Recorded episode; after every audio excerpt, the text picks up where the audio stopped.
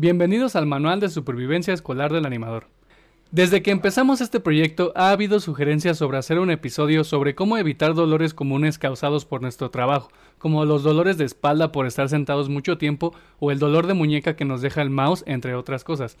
En este video vamos a hablar de todo esto y más, ya que estos problemas y muchos más pueden afectar nuestro desempeño y salud. El principal problema que nosotros los artistas enfrentamos es el sedentarismo.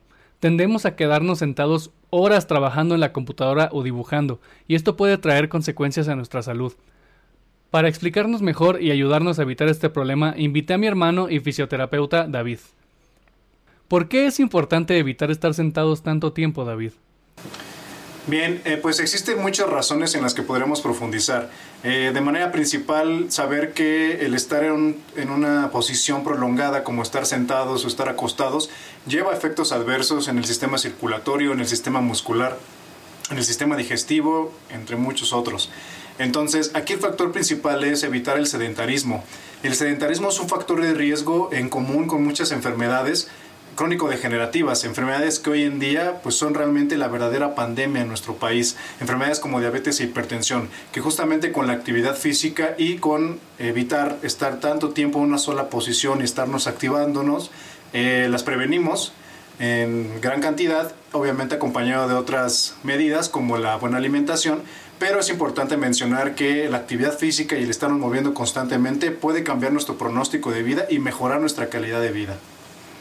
Las recomendaciones para este gremio serían, por ejemplo, adaptar un standing desk para trabajar de pie, sentarnos en un balón suizo, estas pelotas que se ocupan para el pilates, para el yoga, etcétera, pueden ser una buena alternativa para trabajar sentados en ella y, y, así activar la musculatura y llevar un gasto energético mayor al realizar todas nuestras actividades.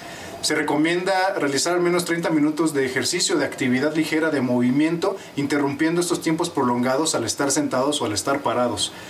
Otro tema a considerar sería la postura. Cuando alguna actividad nos demanda estar mucho tiempo en una sola posición y mantenerlas de, de, forma prolongada, es importante, como ya comentábamos, interrumpirlas con estos momentos de ejercicio de movimiento, al menos de 30 minutos. Eh, pero también es importante considerar que cuando mantengo esta postura, porque así me lo exige como tal eh, mi trabajo, es importante mantener una buena postura, es importante estar lo más cómodos posibles y es importante realizar adaptaciones adecuadas para que mis articulaciones estén bien alineadas y no sufrir de problemas musculoesqueléticos que posteriormente me puedan estar llevando a tener una mala calidad de vida e incluso a ya no poder realizar mis actividades por estas complicaciones. Eh, complicaciones más frecuentes que podríamos encontrar en este tipo de actividades sería, por ejemplo, problemas en las muñecas, problemas en cuello, problemas en columna lumbar. Entonces, todas estas pueden prevenirse a través del movimiento. Como recomendación final para aquellos que quieren cambiar su estilo de vida, se recomienda realizar actividad física, movimiento, ejercicio, al menos 150 minutos a la semana, mínimo, para comenzar.